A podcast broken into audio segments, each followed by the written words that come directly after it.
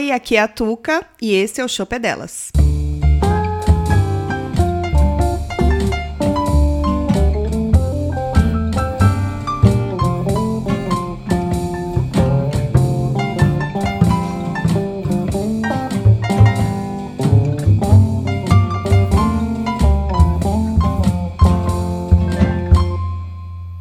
Senhoras e senhores do Dois Shops, chegamos aqui para mais um episódio do Shop Delas e desta vez com uma podcaster, não é mesmo, Tuca Almeida? Exatamente, eu vou aproveitar esse momento para fazer o jabá no meu podcast. Já estive aqui outras vezes, não sei, acho que mais de uma vez. E se vocês não conhecem, eu sou a Tuca do podcast Das Mina. O Das Mina é com Z, Sigam a gente lá nas redes sociais, a gente está em todas as redes sociais e também em todos os agregadores. Se vocês gostam do Shop, vocês vão gostar do Das Minas. Exatamente, então vocês não se esqueçam de se inscrever lá, se inscrever é foda, né? Porque eu virei youtuber, eu virei youtuber, agora a minha vida é essa.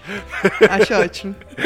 Vão lá seguir o podcast das Minas no Spotify, vamos seguir eles, elas no. Vamos seguir elas no Instagram e se você quiser seguir o Dois Shops, nós temos o arroba Dois Shops, que é o nosso Instagram, que você pode acompanhar todos os nossos lançamentos, que está aqui na descrição também, assim como qualquer coisa que surgir aqui no meu papo com a Tuca. Então, Tuca, você disse que está nervosa, não é mesmo? Sim, estou nervosa. É difícil eu participar de um podcast sem a minha parceira. Somos eu e a Tati Tamura. E aí eu tô aqui sozinha, eu fico um pouco assim, mas o álcool tá ajudando também. É, sempre ajuda, né?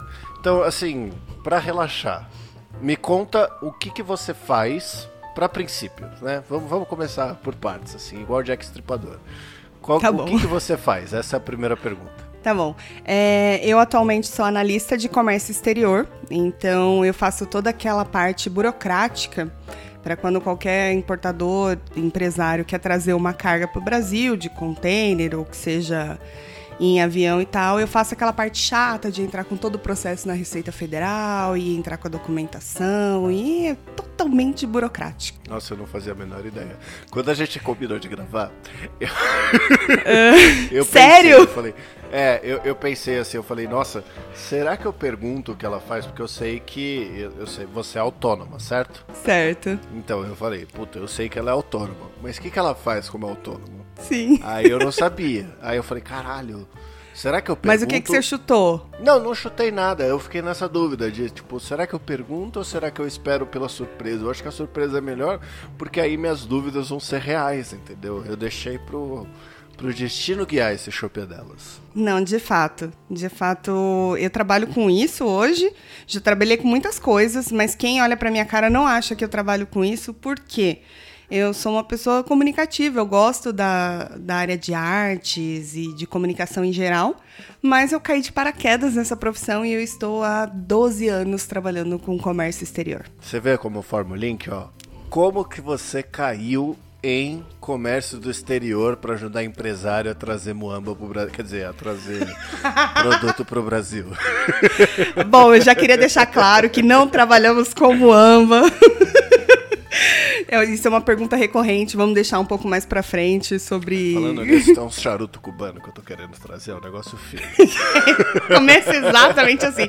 Toda roda de amigos, pessoas que você conhece, é sempre assim, cara, eu queria trazer um iPhone Y pra cá, como é que eu faço? E eu falo, meu amor, eu não trabalho com esse tipo de importação. Mas tudo bem, vamos deixar para um pouco mais para frente. Depois eu te falo dos charutos, é uma burocracia do caralho para trazer, só para adiantar aqui, tá? É, então, eu sempre trabalhei desde os meus 12 anos com produção de eventos. Meu pai tinha uma empresa de eventos, então eu sempre trabalhei com isso, era assistente, tanto de palco quanto da produção em, é, no backstage e tudo. E eu sempre Nossa, amei trabalhar, trabalhar com, com evento isso. deve ser uma loucura inacreditável, assim. Cara, é uma loucura, mas é uma delícia. Nossa, é, é muito, muito bom. Mas era isso que eu ia falar. Parece que é algo que é muito bom, muito recompensador, assim, do tipo sei lá, você vê as pessoas. Eu vejo porque a minha mãe, que já participou aqui, ela fala uhum. que quando ela faz uns eventos assim, que ela vê a galera curtindo e etc., ela fica super feliz, assim, de ver que a galera aproveitou, recebeu feedback e etc.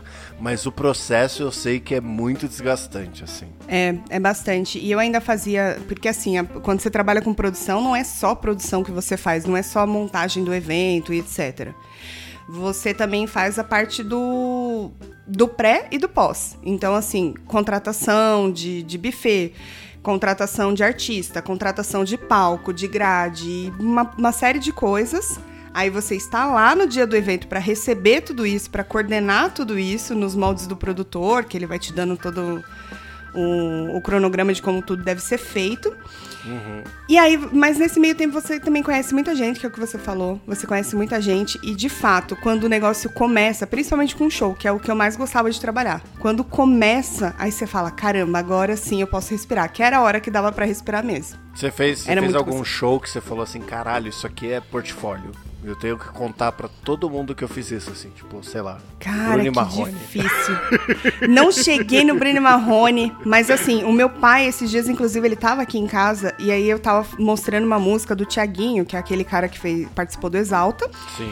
E eu falei para ele assim, pai, nossa, eu sempre tive tanta vontade de conhecer esse cara, eu não sei como eu não conheci esse cara. Ele falou, você conheceu quando a gente fez um evento em Itapevi, a gente fez dois shows do Exalta Samba. Você não lembra que o produtor te expulsou do palco porque você estava do lado dele? Falei, não sei o que aconteceu com a minha memória, mas falhou nesse momento. Perdi um momento incrível, porque se apagou, simplesmente se apagou.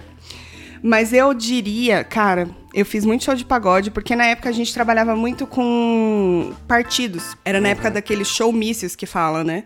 Sim. Então tinha é, revelação, o. Oh, meu Deus do céu, aqueles que são bem antigos, que é muito bom de samba. Me ajuda, gatito. É, você escolheu a pessoa errada. Não é demo. Era isso que eu ia falar.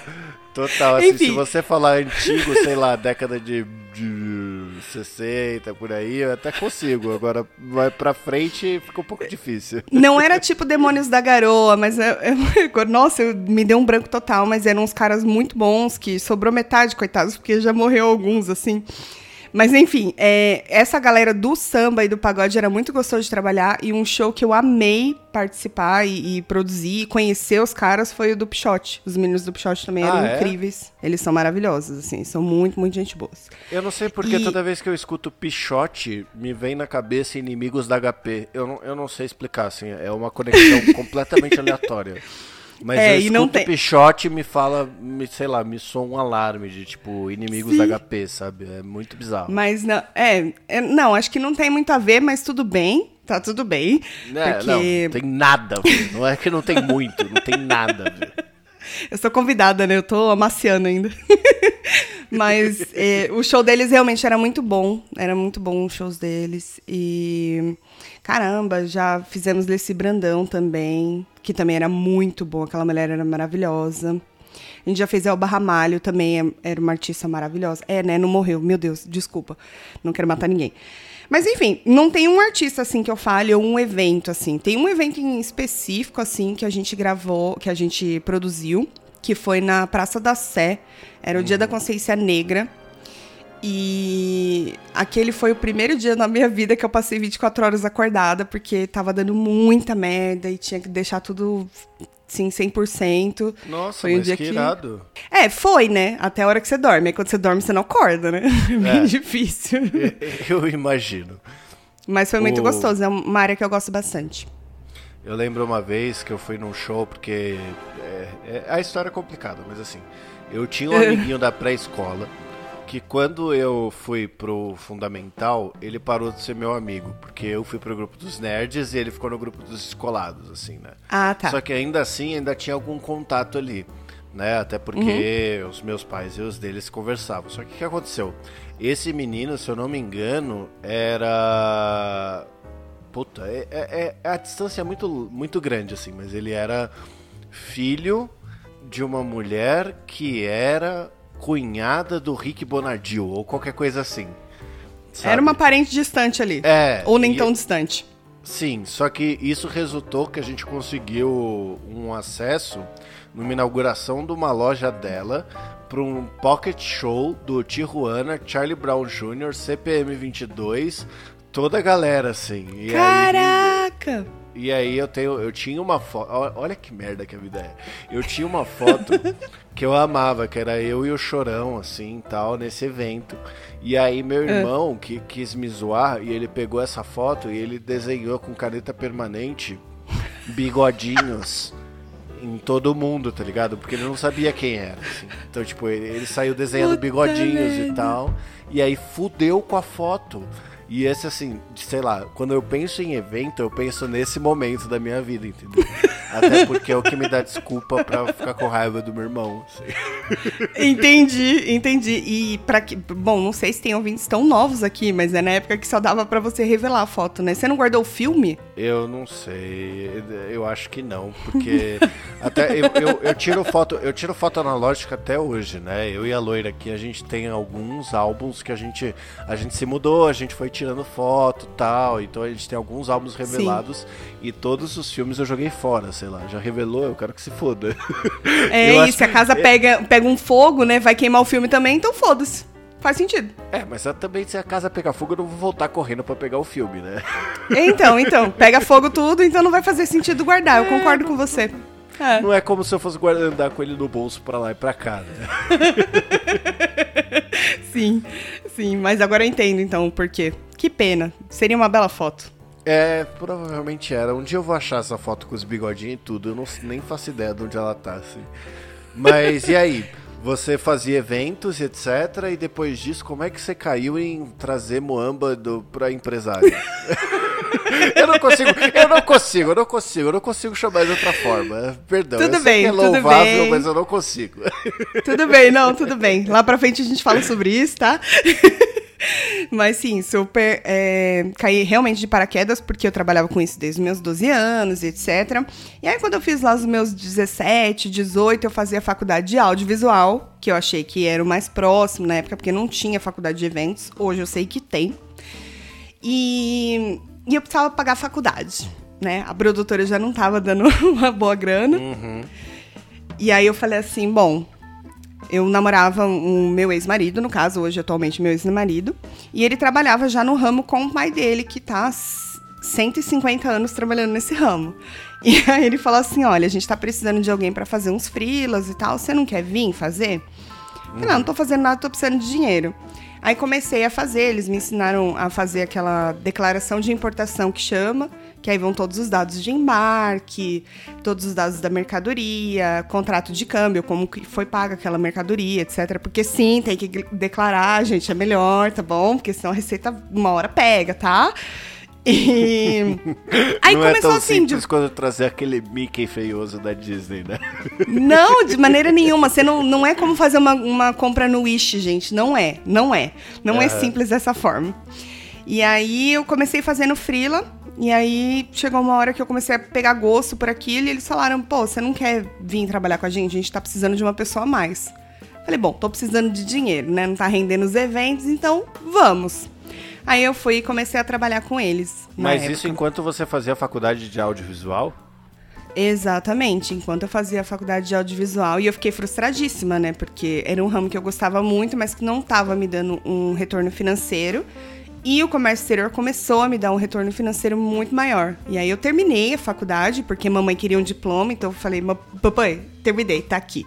Dei é. pra ela o diploma e continuei. A, a, minha mãe, ela falava, eu quero ir no baile, eu preciso de um baile. Eu falei, mãe, pro meu curso não tem baile. Mas não tem jeito, a gente tem que fazer, gente. E o meu não teve baile também.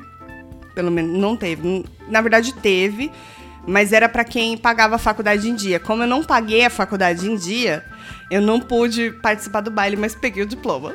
O meu teve também, só que era tipo baile com oito outros cursos que o seu vai entrar ali de tipo. Nossa. Sei lá, tipo, sim. baile da engenharia que o seu entra de gaiato ali só pra falar que você tá lá. Sim.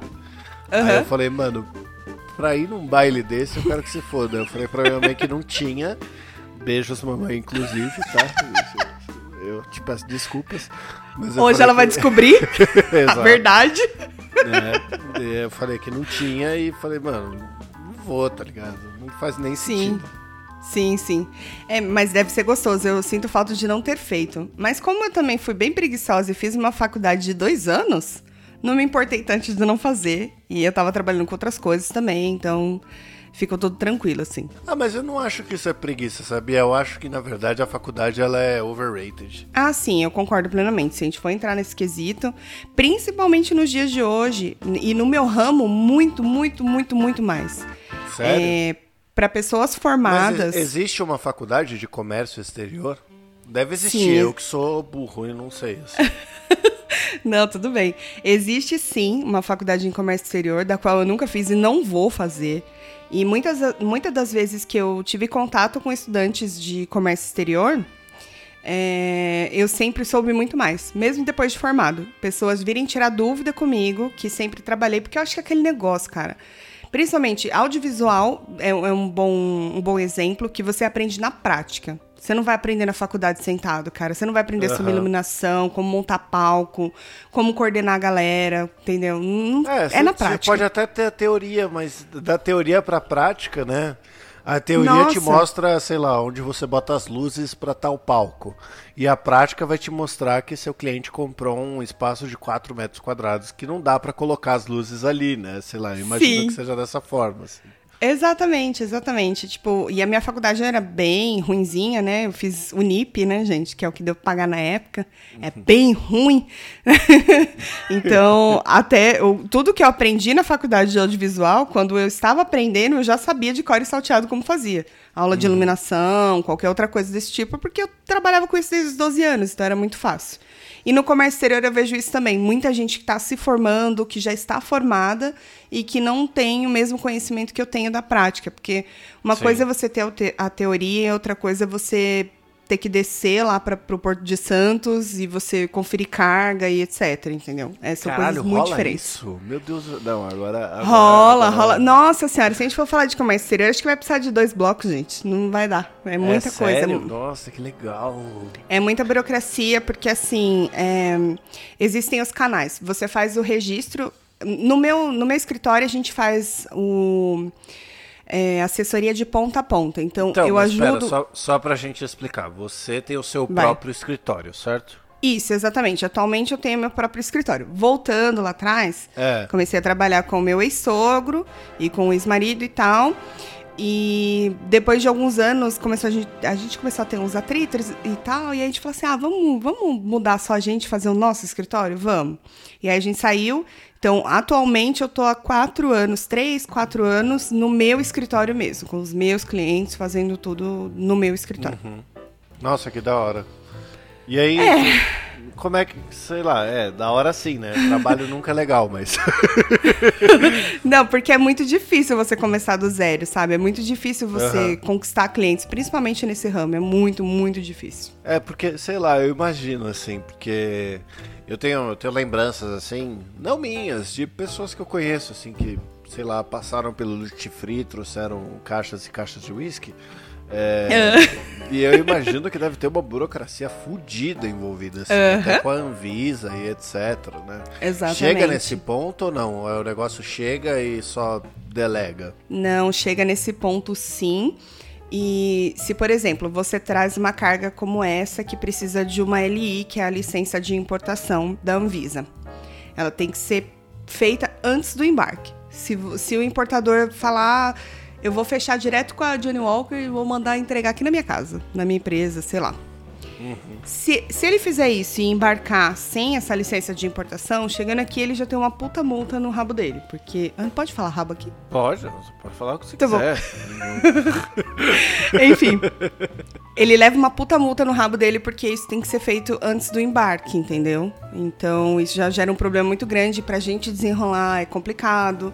E aí sempre, sempre quem leva a culpa é o escritório de assessoria, que não assessorou errado, mesmo se o cara não tivesse te consultado antes. Então isso aí a gente aprende bastante da prática. Nossa, que loucura. Mas você tem, você tem assessores legais pra isso? Sei lá, eu imagino assim. Tipo, porque você deve ter muita burocracia legal pra tratar. Então, provavelmente você tem um advogado. Eu tô surtando assim, na verdade é só Meio Não, então. você e Deus, assim. Não, não. Geralmente eu e Deus e o pessoal que trabalha comigo, que no caso é meu ex-marido e a tia dele. Aham. E então, assim, a gente que se vira, segura na mão de Deus e vai tentar resolver. É, mas em alguns casos, tem alguns casos que tem que ter contratação de advogado para poder entrar com, com medida provisória, com mandado de segurança. Principalmente quando a carga tá muito certinha, você fez tudo bonitinho. E aí vem um fiscal que não quero falar mal, mas desculpa aí se tem algum fiscal aí, se, se tá aí, sabe do que eu tô falando, que acaba ferrando todo o processo em. Não, ele bota defeito na sua carga, ele bota defeito em alguma coisa. E aí você tem que entrar com mandado de segurança para poder liberar a carga e provar para o juiz de que tá tudo certinho. É, é bem complicado.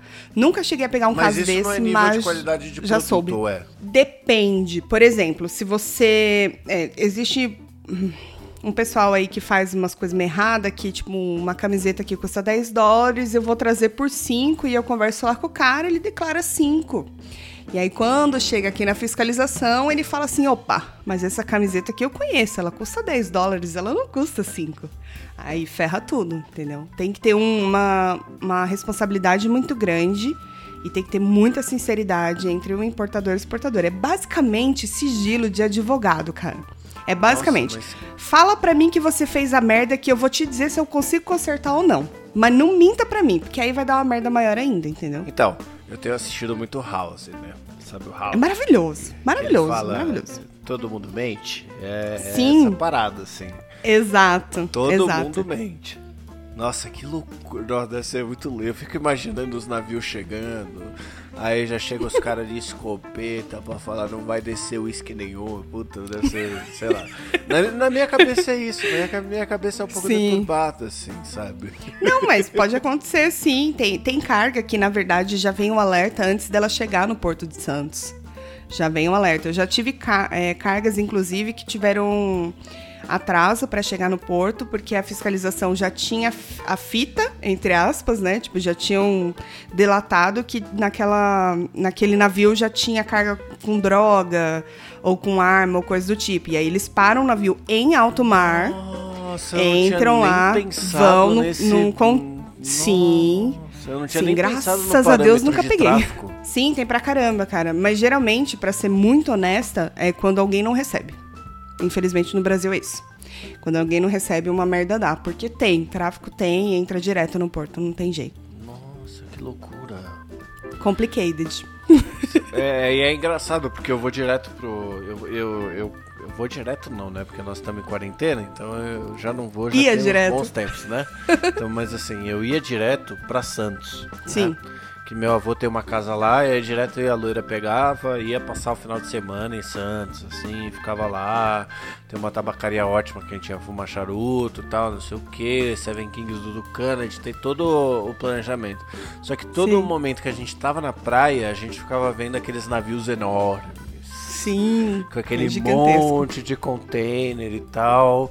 E aí eu ficava olhando e meu, o que, que será que tem aí? E aí agora, toda vez que eu olhar pra essa bosta, eu vou falar, é droga. É certeza. é droga. Tem- não, mas o pior é que tem mesmo. E tem. Eles têm uns esquemas que eles fazem no forro do container, entendeu? Às vezes eles não colocam dentro da mercadoria. Caralho, É, e aí eles usam aqueles- operantes. Tem, tem super. Aí eles colocam no. Eles recheiam um container. E aí, por exemplo, tem uns caras que são bem burros, né? Porque aí, tipo, coloca um container inteiro de algodão e aí recheia ele inteiro. Aí, na hora que bate o peso, o fiscal fala: opa, mas algodão não pesa tudo isso? Mas não é possível. O que aconteceu com esse algodão? Foi processado? Já, já aconteceu também. Acontece. Eu nunca peguei nenhum cliente, graças a Deus, que trouxe droga, não que eu saiba. Receita Federal, vocês estão ouvindo, né? Não que eu saiba. Não tenho nada a ver com isso que aconteceu. Eu só trago as coisas direitinho, assim. Eu trabalho muito com é, tubos e conexões. Na época da Petrobras, assim, antes dela quebrar e ferrar o país inteiro, tinha muito cliente que trazia tubos, conexões de aço inox e tal. E, e aí a carga era sempre bem pesada, assim, mas eu trabalho mais com isso, receita. Estão ouvindo, né? É mais com isso e continuamos trabalhando com isso. Construção civil também, tem bastante coisa que a gente é, faz é bom deixar civil. claro, é bom deixar claro, assim. É, nunca é demais, não é mesmo? Nossa, mas que loucura. Eu acho tão louco essas paradas, assim. É, é foda, é foda. Mas assim, eu já tive, por exemplo, cliente que, nossa senhora, tive dois clientes, na verdade, que um trouxe, uma mulher que trouxe quase um container inteiro de unha postiça e essas coisas de mulher, assim. E um outro que ele trazia aquelas coisas da 25 de março, sabe? Chegava perto do Natal, tipo setembro, porque setembro, outubro é o peak season, que aí o frete vai lá em cima, porque tem muita procura, né? Então eles aumentam bastante. E aí o cara trazendo um monte de muamba, tipo assim, sei lá, vai. Vou dar um exemplo bem besta. Um, um vape a tipo um dólar. E aí aqui no Brasil ele custa 30 dólares, entendeu? Aí é complicado. Já vi muito cliente perdendo carga, que não adianta. Você pode entrar com o recurso que for e dê graças a Deus que a sua empresa não foi caçada. Mas, porque, isso, mano. mas isso é tipo alfândega, assim, porque eu já passei pela alfândega, mas é, é tipo a mesma coisa que é meio a dedo, assim, tipo, tá passando a família feliz voltando da Disney com um milhão de muamba no negócio e ninguém olha? ou é algo mais restrito e diferente disso, assim? Mais ou menos. Tem dois casos. Tipo assim, o Siscomex, que é o sistema que, que você joga lá os produtos e tal e faz a declaração de importação, ele faz uma filtragem e aí ele seleciona as empresas. Por exemplo, se você é um importador regular, por exemplo, você sempre traz o mesmo produto, se aquele produto mudou o preço, vai dar um canal vermelho, por exemplo, para você dizer para ele o porquê que deu errado, o que que tá, mudou aqui, por que que mudou? Você conseguiu desconto? Então me mostra onde está o desconto e tal. E aí acontece, o Sim. sistema mesmo seleciona. Não, mas até E- porque eu já ouvi casos de gente que comprou coisa com desconto na Uhum, gringa. E sim. quando tava chegando no Brasil, ele, ele foi parado. Na verdade, ele não foi parado, né? Esse, esse, esse, esse caso, ele parou pra. Ele virou e falou assim: Meu, o que, o que eu comprei, o valor do que eu comprei, não ultrapassa a minha taxa de 500 dólares. A cota. Então eu vou, dec- vou declarar, porque não, não ultrapassa. Sim. E eu quero que se foda. Eu peguei em promoção o que eu Uhum. comprei. E ele não custa 1.200, ele custa 500. Então ele Certo. bate exatamente a minha taxa. Aí ele foi passar, e na hora que ele foi passar, o cara abriu o site. Só que no site não tava o preço em promoção que ele pagou. Sim. Tava o preço Normal. normal. E aí ele se fudeu, assim, porque ele acabou pegando toda a taxação pra pagar, apesar dele ter pego em promoção lá fora, assim. É, bom, isso acontece em duas situações. Ou quando você pega um fiscal que realmente está de mau humor e esquece que ele não vai te ouvir. É verdade, isso acontece muito. É muito, é muito. Eu, eu até entendo, os caras eles estudam tanto que aí eles ganham um poder na mão que eles falam, mano, eu que mando nessa porra. Eles se sentem assim, bem deuses, né? Hum, e se você não tem a nota fiscal? Se você portar a nota fiscal, aí ele vai ter que engolir. E se ele não engolir, aí sim você tem as medidas legais que você pode tomar para você retomar aquele dinheiro que provavelmente você vai ver quando você for aposentado. É, então, quando esse cara me contou esse caso, eu fiquei pensando, mas porra, você não tinha nota? Tipo, Então, se não tem nota nota, não- esquece. a nota não comprova pra você olhar pra ele e falar, seu filho da puta, olha. Sei lá. Sim, geralmente tipo, comprova. Ele é. tinha nota, você sabe ou não? Não sei, meu, eu só lembro de ter achado estranho. É que a, a verdade é o seguinte, assim, eu tenho péssimo hábito Lá vem, lá vem, tá, tá abrindo. de, Ah. de não conversar com as pessoas, mas contar a história das outras pessoas para outras pessoas. Ah, Então, eu faço vezes- igual. Tá tudo bem. É, sei lá, ele tava conversando com outra pessoa, contando sobre isso. Acontece que eu Entendi. tava do lado, e aí eu fiquei escutando, entendeu? E aí essas foram as minhas dúvidas, só que eu não tava na conversa pra virar pra ele e falar, e aí, meu, mas o que que você fez? O que que deu? Você devia ter falado, pô, eu tava ouvindo aqui, eu só queria saber, você tava com a nota fiscal? É, mas pra isso precisa ser uma pessoa sociável, eu não sou Sim. uma pessoa sociável, entendeu? Entendi. Eu geralmente odeio pessoas. Entendi, é, a gente sabe. Todo mundo que acompanha esse podcast já entendeu isso. Não, mas é isso. De fato, se o cara tem a nota fiscal, é muito mais fácil e muito mais difícil o fiscal contestar aquilo, entendeu? Se ela realmente for uma nota fiscal válida. Não é um recibo feito à mão no, no papel É, de pão, entendeu? é É, tem muito táxi, isso. né? É, mas se acontece, ainda assim pode acontecer sim. Aí você tem que entrar com as medidas legais e, infelizmente, esperar muitos anos pra você receber o, de volta o dinheiro. Caralho, o maluco trouxe o É. iPhone 11 e tava o iPhone 34 já na venda. pra Exatamente, nem existe. Faliu a Apple. Faliu a Apple, você tá aí recebendo. É tipo isso, cara. É muito isso. Mas no Sabe- comércio exterior, na, na área que eu trabalho é um pouco diferente, porque é, são, são cargas maiores, é, é todo um procedimento diferente da alfândega que você passa no Sim. aeroporto quando você chega. Olha aí, é por isso que você falou que ela não era muamba de empresário. É porque é produto de verdade, né? É, exatamente, é porque o volume é maior. E assim, antes de mais nada, quando você tem uma empresa e você fala, eu quero importar tal coisa, você tem que ter uma habilitação junto à Receita Federal, que também é um processo que a gente faz de habilitação junto à Receita Federal, em que eles vão averiguar toda a sua empresa, se você não tem dívida, se o nome não está sujo, se a sua empresa é idônea, enfim, uma série de verifi- verificações que eles fazem. Hoje em dia, menos. Hoje em dia, qualquer pessoa que tem um CNPJ consegue tirar um radar, que a gente chama de radar, que é um radar expresso, que é até 50 mil dólares a cada eh, seis meses que você pode trazer de Que na importação. taxação atual deve estar mais ou menos uns 3 milhões de reais, assim. Dá mais ou menos uma fábrica de Celta. Mais ou menos. Puta que pariu, mas é foda isso, né? A gente se acu- Quando você se acostuma com esses valores, é foda, né? É complicado. E isso inclui não só a mercadoria, mas também o frete. Aéreo ou marítimo, enfim. Aham. É, aí tem outras modalidades, que é até 150 mil dólares, e o ilimitado, que aí você pode trazer o quanto você quiser. Mas enfim, você tem que Nossa, fazer essa habilitação assim, né? antes. Como assim, quanto você quiser? Isso O tá- quanto você quiser. Se você quiser trazer uma carga de um milhão de dólares, você traz, porque o seu radar permite, entendeu? Só que é lógico que a, a anteninha da receita vai ficar ali em cima, muito, muito em Ah, cima. Não, mas pelo menos É. isso, sim. Pelo menos isso. Sim, sim. E aí você faz essa- esse radar que a gente chama, habilita a sua empresa, a partir daí você pode importar o que você quiser, entre aspas, né? Sendo legal, lícito. E, e aí a gente faz todo esse processo, desde a contratação do frete, traz a mercadoria, acompanha a chegada da mercadoria. Quando chega aqui, faz a declaração de importação, dizendo para a Receita esse produto tá vindo, é, esse produto aqui, aí tem, nossa, aí a gente entra fundo porque tem uma série de classificações para você fazer. Tem a tabela de NCMs que a gente chama Oi? e que Já aí cada produtinho tem, tipo assim, séria.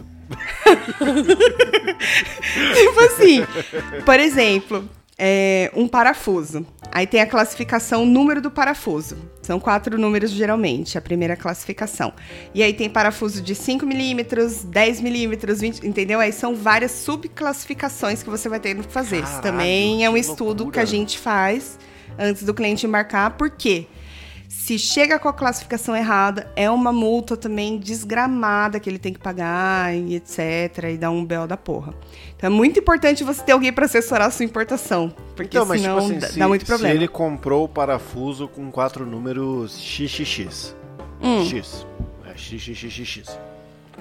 E Certo. aí, a empresa errou na hora de enviar o pacote. E mandou o YYYY.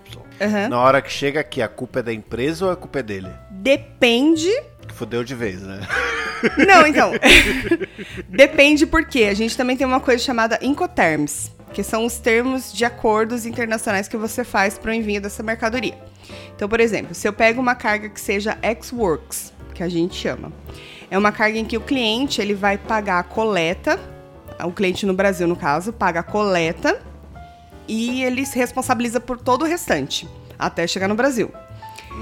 Se ele pega uma classificação, um, um Incoterms no, no tipo CIF, por exemplo, em que o cliente faz o embarque, o, o, o exportador, na origem, faz o embarque dessa carga e te inter- entrega no Porto de Santos. Então ele não vai te passar é, previamente o HBL, por exemplo, que é um dos documentos que, que dão, tipo, é como se fosse o RG da carga, mais ou menos é isso. É a veracidade daquilo que está sendo transportado. Exato. Então, assim, depende muito do, do Incoterms que você faz e tal, mas geralmente a gente trabalha com, com FOB, por exemplo, em que uhum. o cliente vai entregar a mercadoria lá na fábrica dele, na, no, no porto de origem, e aí a gente vai lá, coleta essa carga, e aí a gente faz toda a parte da documentação. E aí, se errar no NCM, aí a culpa é do despachante que não averigou o documento direito, entendeu? Aí, no caso do nosso escritório, por exemplo, que não viu o documento direito. Se é outro tipo de Incoterms, aí a culpa é de quem tá lá. Então é muito relativo Gente, isso, sabe? É muito complexo. É muito, é muita coisa, é muita coisa. Eu fico com dor de cabeça, assim. É fácil falar porque tô há um tempo já trabalhando com isso, né? Muitos anos. Mas no começo você dá uma bugada, cara. Total. Não tem jeito. Mas a, a pergunta que me surgiu é a seguinte: quando você faz o comércio exterior para fazer esse tipo de transação, não para fazer, né? Mas quando você faz comércio exterior, você também lida com cargas que estão saindo do Brasil ou só as que estão chegando? Também, importação e exportação. No caso da exportação, é, é mais tranquilo, mas eu prefiro trabalhar com importação porque, sei lá, eu acostumei a trabalhar com importação. A exportação ela sempre dá um probleminha aqui, um ali, porque o fiscal quer que faça de uma forma e de outra. Então cria um certo problema porque você tem que ajudar o importador até a fazer, por exemplo, a, a invoice da mercadoria, uhum. packing list da mercadoria, que é onde fica o peso, quantidade de caixa se está sendo exportada. Então a assessoria ela acaba sendo maior na exportação do que na importação. Mas aí no caso a gente trabalha com os dois e a partir do momento que embarcou a mercadoria e já é problema de quem vai receber lá, entendeu? Ah, Mas a entendi. gente faz os dois tipos é, de assessoria. É problema de quem faz comércio exterior do lado de lá versus Exatamente. quem faz comércio exterior do lado daqui. É o coitado de lá, porque o coitado daqui já se ferrou. Então deixa que ele se ferre lá. É basicamente isso, entendeu? A exportação no Brasil que compensa de verdade é mais do ramo de grãos. Dá realmente uma grana muito boa só que dá um trabalho também de desgramento, porque você tem que fazer é, análise dos, dos, grãos e apresentar para a Receita Federal. É tudo. Nossa, é uma burocracia então, muito maior a exportação. Porque teve uma vez que eu fui fazer uma visita numa fazenda de café. Né? E aí o cara uhum. fez. Ele tava dando. Tipo, nessa visita você tinha uma palestra sobre o que, que é o café, como é que funciona o café e blá blá blá. Sim. E aí ele falou assim: aqui é onde a gente tem os grãos que vão vir para o Brasil, né, e etc. E ali tem os grãos que a gente seleciona exclusivamente para ir para o exterior, que são muito melhores, sabe? Exatamente. tipo, Não, mas o que fica aqui é sempre a merda, né? É, é resumidamente o que ele falou foi isso, tá ligado? Aí ele falou, mas tem vários casos, que você chega no Porto de Santos e blá blá, blá por isso que eu lembrei dessa parada, entendeu? De, tipo, Sim. Se, se envolve as duas coisas. Sim, envolve, depende muito da empresa também, né? Aquele negócio, no Brasil a gente tá acostumado muito com aquela questão de se você quer uma coisa boa, você tem que pagar caro. Mesmo que seja produzido aqui, entendeu? Sempre vai gourmetizar o negócio. E lá é totalmente diferente, principalmente na Europa. Aprendi isso porque a gente tem um cliente português há muitos anos, uhum. uns seis anos mais ou menos. E ela ficava indignada, ela falava assim: Eu não entendo por que, que o seu serviço de transporte mais barato não entrega tão bem quanto o que a gente paga mais caro. Sendo que tem que ser basicamente a mesma coisa, sabe? Aí eu, eu tento explicar para ela, eu falo assim, então, mas quando você compra um Celta, é uma coisa. Quando você compra, sei lá, um, um Jeep, é outra coisa, entendeu? Não tem como comparar. Sim. Mas é difícil. Para eles não existe isso. Para eles não existe isso. Tipo, você contratou o serviço, você tem que entregar. Basicamente isso. Caralho, que loucura. É complicado, gente. Não é fácil, entendeu? Se tiver que dar um conselho para vocês, é, sei lá, vai escolher outra profissão, porque essa daqui é muito difícil. Mas é, falando das coisas que não são fáceis, quais são as dificuldades de ser. Eu não sei nem escrever assim, você é uma comerciadora do exterior, assim, como é? o que, que não, você assim, assina ó... na fichinha a hora que aparece, assim, tipo, profissão? É ajuda. Então, porque assim, para você poder operar e fazer a mesma coisa que a minha empresa faz atualmente, a gente tem, por exemplo, a a tia do meu ex, não vou expor nomes, né? Porque, enfim, ela, ela é a despachante. A despachante é a pessoa que vai assinar ADI, a declaração de importação. Ela se responsabiliza por tudo que está declarado ali. Por isso que a gente fala, quando o cliente mente, ferra quem? O despachante, porque ele assinou e falou isso daqui, tudo que está assinado é legal, tá tudo certo, entendeu? Não estamos mentindo. Entendi. E aí, e aí isso você faz é, mediante credenciamento junto à Receita Federal. Ela também que vai validar você como esse despachante. No meu caso, eu sou ajudante de despachante de aduaneiro. Assim, é um palavrão quase. Ajudante despachante de aduaneiro. E aí eu consigo assinar algumas outras coisas mais leves, não assino a DI. Então, assim, tem vários vários tipos. Então, atualmente eu assino como ajudante despachante aduaneiro. É o que dá pra assinar. E o que, que você perguntou mesmo que me fugiu? Eu entrei nas, nas coisas. Quais que são que as aconteceu? dificuldades de ser ah, despachante de e ajudante. despachante de Exatamente. E as é coisas dos aduaneiros. Ah, as coisas dos aduaneiros, tudo. Tá bom. Olha, eu vou te dizer, as dificuldades de ser as coisas dos aduaneiros é o seguinte. Primeiro, é, quando o cliente não é claro com você, é muito, muito difícil. É, quando você não tem um escritório no Brasil que represente bem, quando, por exemplo, a carga é, é CIF. Então, o frete é contratado lá na origem e aí ele dá para você o contato de um escritório que você não consegue falar no Brasil e aí você não consegue retirar o documento original e não libera carga, isso dá uma dor de cabeça do caramba. Além da mentira, que mais? Ah, e a burocracia. Cara, a burocracia é, é, infinita, é uma série de documentos. Eu já fui várias vezes assim na Receita Federal com os documentos todos bonitinhos e aí eles falam: "Não, mas isso aqui tá errado". Aí você fala: "Mas tá aqui a lei", porque eu eu sou o tipo de pessoa que leva a lei impressa. Porque uhum. assim, se vier falar alguma merda, tá aqui. Tá aqui, eu tô te provando, tá aqui a lei. E mesmo assim, você pegar uns casca grossa que fala: "Não, não quero saber, eu quero que você faça de outra forma". Aí você volta. Aí você vai de novo. Aí você pega outra pessoa que fala, não tá errado. Aí você volta. Aí você vai de novo. E aí fica nesse ping-pong. Então essa burocracia é muito ruim. E atualmente, como teve a pandemia e tudo, tá tudo muito mais digital. Tanto que a gente Olha não aí, tá é a tendo. próxima pergunta, assim. Ah, então que vai, que... faça, que eu respondo. É, já, já que tá, a gente tá nesse tempo de pandemia e etc., é, com, com certeza mudou o, como se trata o comércio, né? Sim, mudou muito. Os fretes, a princípio, no começo da pandemia, eles ficaram extremamente assim absurdos. Muitos empresários chegaram a quebrar no meio do caminho porque não, não tinha condição. De caro? De caro, de muito caro. Sei lá, um frete de um container cheio da China para o Brasil você pagava 900 dólares chegou a quase 3 mil dólares. Então, assim, só realmente quem Caralho. podia. É, é, era, foi, foi muito difícil. E quem conseguiu sobreviver, sobreviveu e tá retomando agora. O meu escritório passou uns quatro meses aí com uma dificuldade muito grande de grana, porque não tinha condição nenhuma de trazer, principalmente o aéreo. Mais do que o marítimo. O aéreo estava assim impossível porque os aeroportos fecharam e era muito eles liberavam mais carga perecível, o resto deixava lá esperando. Tipo, não é urgente, vai ficar esperando.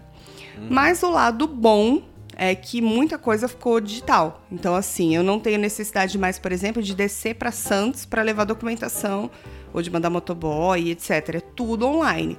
Então, você escaneia toda a documentação, bate lá o seu certificado digital e, e vai. E para o aeroporto também, a mesma coisa. Eles digitalizaram tudo. E aí, isso daí foi uma coisa muito boa que veio com a pandemia. É o que falam, né, gente? Não tem só coisa ruim na pandemia, gente. Tem coisa boa também. Facilitou meu serviço. Aí, por exemplo, uma carga aérea, antigamente, que eu digo, sei lá, seis meses atrás, a gente demorava uns quatro, cinco dias para liberar. Hoje, em dois dias, a gente já libera. E já tá na mão do cliente, entendeu? Então, assim, acelerou muito o processo. É muito mais prático. Caralho, então quer dizer que com a com tudo virar Com a pandemia digital, melhorou. Acabou, é, acabou facilitando Sim. tudo. É porque aí elimina meio que aquele contato que você tem que ter com o humano, sabe? Quando você tem contato com o humano direto é complicado. Ah, mas é porque o humano é fácil de você não gostar, né? Quando é digital, você não tem como. Exatamente. E a gente tava falando de uma parte, vou passar brevemente para falar sobre isso, da parte de fiscalização da mercadoria, né? São vários canais que a gente tem. Quando você registra a declaração de importação, ele pode dar verde, que aí o dano verde tá tudo certo, libera a carga e já carrega para o cliente. Tem o amarelo, que aí é um problema muito grande, você tem que apresentar uma série de documentos para provar que tá tudo certo ali. O vermelho, eles param para pedir os documentos originais. É só você apresentar, se estiver tudo bem, eles liberam também. E tem o cinza, que é o pior canal que existe na face da Terra, que é quando a Receita Federal tem a desconfiança de que há uma, uma fraude em valores e fiscal e etc. E é muito, muito difícil se livrar desse canal, porque quando Gente, eles mas levantam é, é, porque. muita coisa, né? Nossa, eu tô, eu tô Bastante. chocado. Igual eu falei que eu, eu deixei pra descobrir na hora, eu tô aqui chocado. Assim, eu tô pensando, caralho. É muita coisa, cara. E eu trago essas coisas tão fácil, é só passar em família na alfândega. É o que eu falei, né? Não é- Não é só passar ou contratar no Wish, não é assim fácil. Porque coisa pequena é fácil passar. Mas o canal cinza eu coleciono uma vitória, porque é muito raro você conseguir tirar. Geralmente você tem que pagar uma série de multas, é, geralmente é 100%, por exemplo, sei lá. Você traz uma carga que você declarou 10 mil dólares. Se o fiscal não aceitar a documentação que você apresenta, você vai pagar 20 mil dólares. Entendeu? A mais. Mais impostos em cima desse valor.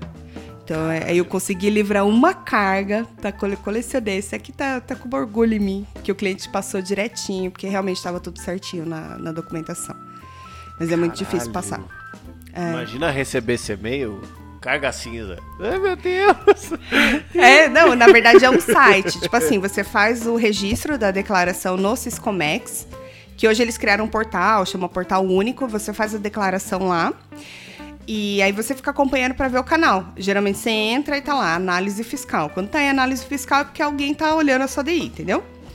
Aí você fica lá esperando. E aí você vai dando refresh até, até sair. Aí quando saiu o canal cinza, eu falei, fudeu. Agora fudeu. Agora a gente já perdeu o cliente. Porque deu o canal cinza, fudeu. Perdeu o cliente. Nossa Mas não, Senhora. consegui salvar. Consegui salvar. Esse cliente aí consegui salvar. Mas é bem difícil, tem muita burocracia. Mas facilitou bastante a, a era digital. Tá ajudando bastante. Mas assim, é, é engraçado assim fazer essa pergunta, mas ser Hum. mulher te atrapalha em trabalhar com esse, essa, esse encargo de mercadorias? Depende. Depende. Por quê? É, se você depender de fazer diretamente lá no porto, por exemplo, que nem eu falei, dá um canal vermelho. Além da documentação que você apresenta, você tem que fazer a conferência física da mercadoria junto ao fiscal. Então vai lá, abre, abre o container na sua presença, porque você é o representante do importador, verifica tudo e tal. Quando é mulher, tem, tem meio que uma, um preconceito ali, rola sim. Porque geralmente, acho que 90% das pessoas que trabalham com isso lá são homens. E os outros, as mulheres que trabalham é escritório, entendeu? Então é muito raro você ver uma mulher no posto, no, no Porto de Santos, assim, desembaraçando os negócios. Fiscal mulher, por exemplo, eu peguei uma única vez nesses 12 anos de profissão. Só peguei uma mulher fiscal. Caralho, que A maioria é homem. É. É engraçado. É, não, não é engraçado, mas. É, não, dizer, é engraçado e absurdo, né? Exatamente. É, é engraçado pelo absurdo. Acontece, cara, acontece muito. Mas é aquele negócio, né? Como eu trabalho mais na parte burocrática mesmo, eu nunca tive nenhum preconceito direto, mas eu sei que tem poucas mulheres na profissão. Nossa, que interessante. Interessante. É porque assim, não, é porque assim, porque quando você tem muitas mulheres trabalhando em escritório, significa Uhum. que elas estão fazendo toda essa. Eu não queria falar assim, sabe? Mas fala, fala. Mas fala- fazendo toda essa engrenagem Sim, rodar. de fato, de Entendeu? fato. Sim. E quando você se esbarra é, é, nesses empecilhos, você pensa, caralho, mas não é tudo que tá fazendo rodar. Porque quando tá tudo rodando e um sai fora, acontece essas coisas, entendeu? É, Sim. é isso que me fica o questionamento, sacou? Sim, mas eu acho que é muito daquela parada também de tipo, a, a mulher que, que gere o lar, tá ligado? Ela que vai lavar a roupa, ela que vai cozinhar, ela que vai isso, aquilo, aquilo, outro. Se falha alguma coisa ali, aí é culpa da mulher que, porra, não fez o trabalho direito. No comércio exterior eu sinto um pouquinho disso também. Ah, mas é mulher, né? Também. Ah, é? Tá, é, deu uma, né, uma cagada aqui, aí bota a culpa em quê? Na mulher, porque a mulher, né? Já sofri isso também. Caralho, que bosta. É, acontece. Mas aí a gente passa por cima e continua, porque a gente sabe da competência que tem. Exato, o contato tá aqui na descrição desse post pra vocês pedirem Mugimba, tá tranquilo. Não me venham mandar DM perguntando como traz charuto que nem o gato. Por favor. Isso não dá certo, eu não trabalho com isso, entendeu? É muito difícil. Mas, nossa, mas isso é acontece demais, é cara. Não, da sua parte eu sei que é, mas já teve muita gente que me conhece e me aborda falando: Mas como é que eu trago o iPhone? Eu falo, meu filho, você vai lá e você compra. Porque assim, não faço esse tipo de assessoria. Não dá, não dá. Olha não aí dá. que beleza. Chegamos no último bloco desse programa, caralho.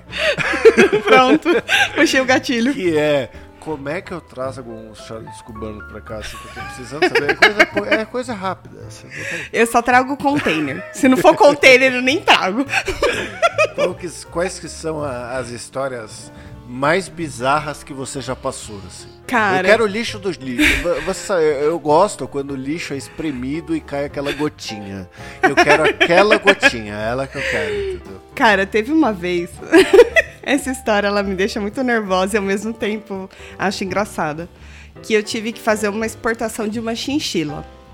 E assim, eu nunca. eu nunca. Pera, pera, pera, pera. Uma chinchila. Chinchila, o o bichinho. animal, o bichinho. O animal, o bichinho. E assim, é, na época eu trabalhava ainda no, no antigo escritório. E aí, todo mundo que falou. O cara veio procurar a gente. Eu falei assim: gente, vamos tentar fazer. E aí, o pessoal no escritório: não, deixa isso quieto. Eu falei: não, gente, é um dinheiro que a gente pode tirar. Vamos dar um jeito nisso. É bom que a gente aprende, né? Eu sempre trouxa pra caralho. Mas de fato, aprendi. E aí, eu Mas falei: não, você tá vamos nessa fazer. fase na vida também, você acha que tudo é normal, tá ligado? Não, você acha que você Não. pode tudo? Você fala: pô, dá. Porra, se a galera falou que trazer a chinchila é normal, por que que eu vou falar diferente, né? Não, e assim, pra ser muito, muito sincera com você, até hoje eu nunca vi a foto da chinchila. Então eu não sei a diferença, por exemplo, da chinchila pro furão. Tem uma diferença? É muito diferente? É, então, eu, eu não queria falar, mas eu, eu não faço a menor ideia do que é uma Ai, chinchila. que ótimo! Graças a Deus! Que bom, porque eu Não, terminei. sei que Eu, tem, sei lá, eu sei que tem o hamster e eu sei que o porquinho da Índia é um hamster 2.0, assim, sabe? Tipo, ele é um hamster Sim. que evoluiu. Mas o que é uma chinchila eu não faço a menor ideia. Olha aqui, eu tô colocando agora. Ah, a chinchila é um parente do hamster. Eu coloquei no Google, gente, pra passar uma É o informação. 3.0, então, porra. Total, cara, total, total.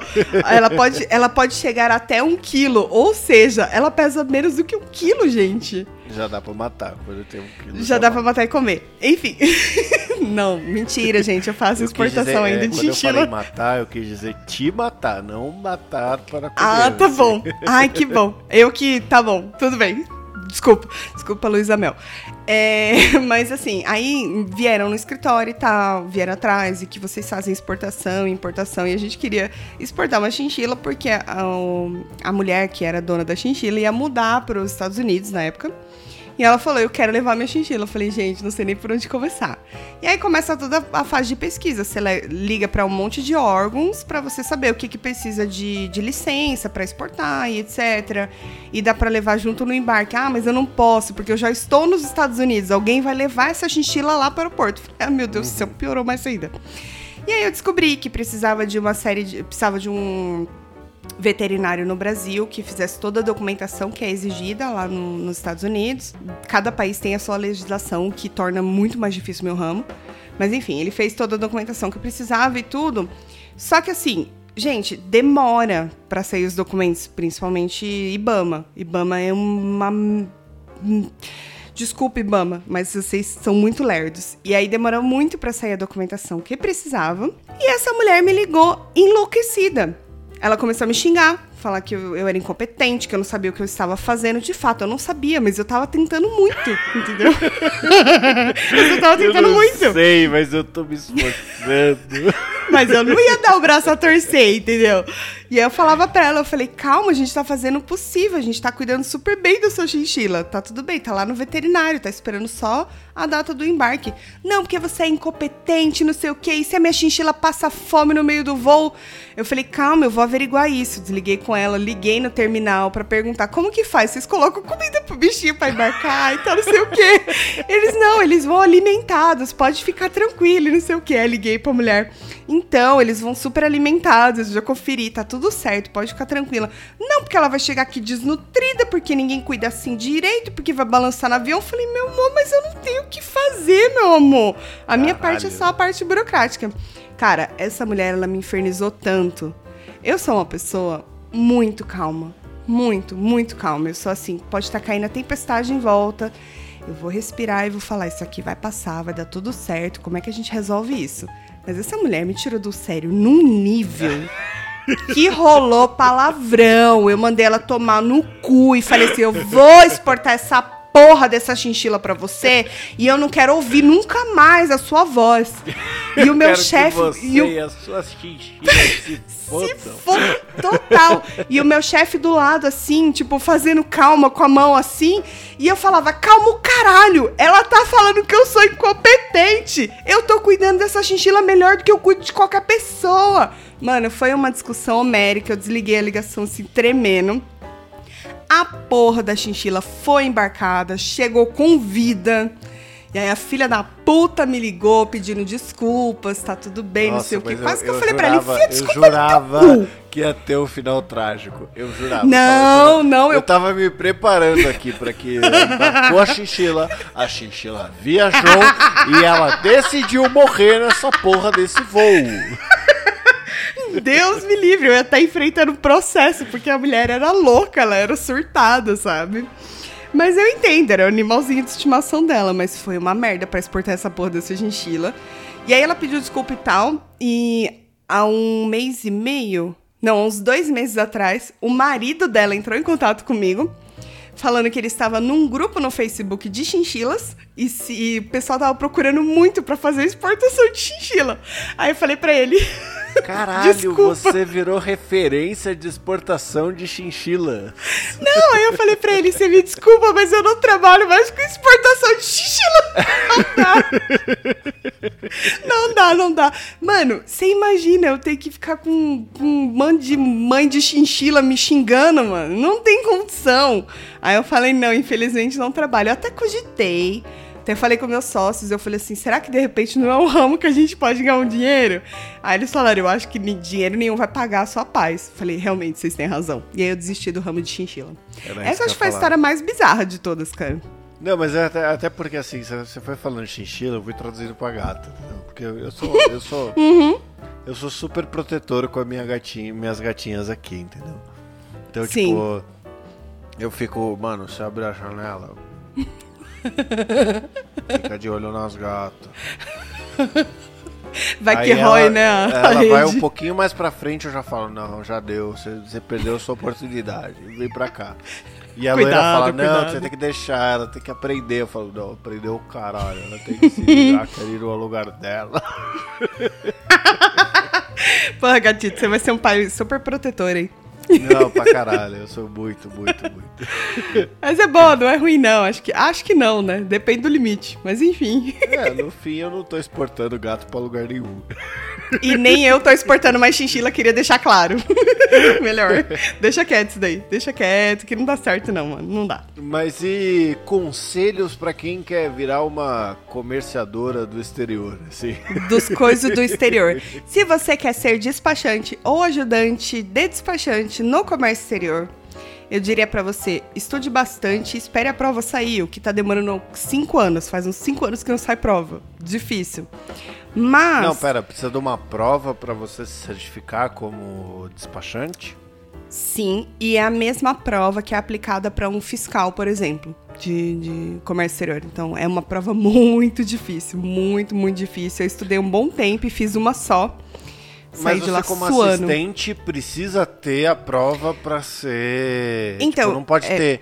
É porque às vezes tem aquele, aquela história, né? De um faz a prova, só que tem várias pessoas que fazem o um trabalho para essa uma pessoa que fez a prova. Não é o caso. É... Não, é o caso, mais ou menos. Deixa eu te explicar. Antigamente, há tipo uns seis, sete anos atrás, você se tornava é, despachante com o tempo que você tinha de profissão entendeu? Você fazia uma prova, só que ela era muito mais leve, se credenciava, é, como ajudante, desculpa, se credenciava cada, tipo, dois anos de profissão. um despachante ia lá e assinava por você e falava, ó, tá aqui, tá credenciado porque ele trabalhou para mim durante esse período, então ele pode ser despachante. Suave, era tranquilo. Corrupção Agora comendo inventaram- solta, né? Oi? Corrupção comendo solta aí, né? Já vi várias brechas nesse sistema.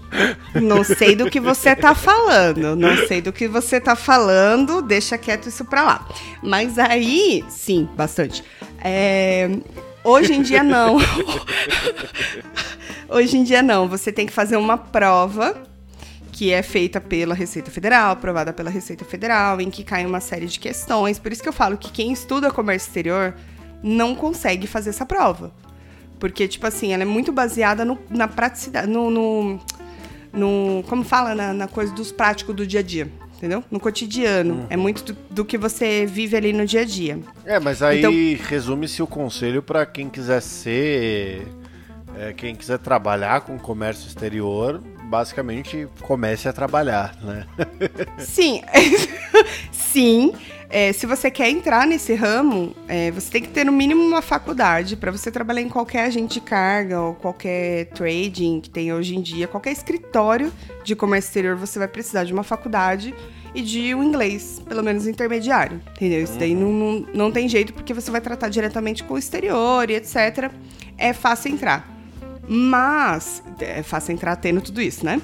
Mas se você quiser realmente se credenciar diante da, junto à Receita Federal como ajudante ou despachante, aí tem que passar por uma prova, que é uma prova muito, muito difícil e que faz tempo que eles não lançam aí pra pra ser feita. Eu tô tentando ser despachante já faz uns seis anos, tá bem difícil. Só saiu uma Caralho. prova até agora. E eu bombei, claro. Ó, É. que cheiro Mas- de esquema, né? E o pior é que não tem como, não tem como. Hoje não tem mais como, cara. Não tem. Antigamente tinha muito esquema. Mas hoje em dia não tem como. Você tem que passar pela prova, você não consegue nem comprar o gabarito da prova. É muito difícil. Então. Mas assim, mas quem quer entrar, faça uma faculdade de comércio exterior. Pra você ver se você vai gostar primeiro. Porque ali você vai ver a parte meio chata. Quando você vai para ação é um pouquinho mais empolgante, embora seja muito burocrático. Mas se você não gosta de escritório, fuja, porque é uma coisa muito burocrática. Se- É, é computador, é só computador, entendeu? O dia inteiro, planilha e sistema e tudo. É bem difícil e bem chato, para quem não gosta, né? Mas esse aí é o pontapé inicial. E faça um curso de inglês bom. Olha aí. Eu acho que é um bom conselho, assim. É basicamente. É, é o que Façam. dá pra dar, gente. Ma- é, exatamente, mas pra quem quer, mas pra, pra você que fala assim, hum, tenho curiosidade, mas acho que eu não gosto, então vai pra outro ramo, por favor, porque você vai se frustrar, que é um ramo bem difícil. É, eu, eu, eu, eu não, não me atrevo. É, então, cada um no seu quadrado. É melhor assim, é melhor assim. Mas tudo bem, muito bem, senhoras e senhores. Chegamos aqui para o final de mais um Chopé delas, dessa vez com essa nossa amiga podcaster Atuca, que vai fazer agora o jabá dela antes de encerrarmos. Exatamente, já fiz meu jabá no começo, mas vou reforçar aqui. Se vocês não conhecem, tem um episódio, um episódio, um podcast junto com a Tati Tamura, chama Podcast das Mina, o das é com Z. Vocês acham a gente em todas as plataformas de streaming dos coisas, dos coisas de ouvir podcast. Não estamos no YouTube ainda, que nem o gatito dos dois sops, mas a gente tá aí. E tem o arroba também, arroba podcast das mina, nos Instagram, nos Twitter, vocês acham a gente por lá. E é isso. Nós temos também o nosso Instagram, que é o arroba dois shops, onde o 2 é 2 de número. Não se esqueça de seguir a gente por lá, seguir a gente no Spotify também, seguir o podcast das Minas no Spotify e no Instagram que a Tuca acabou de passar. E acho que basicamente a gente encerra aqui mais um O Chopp é Delas. Muito obrigado e até a próxima, última terça-feira do próximo mês. Eu que agradeço pelo espaço. Beijão.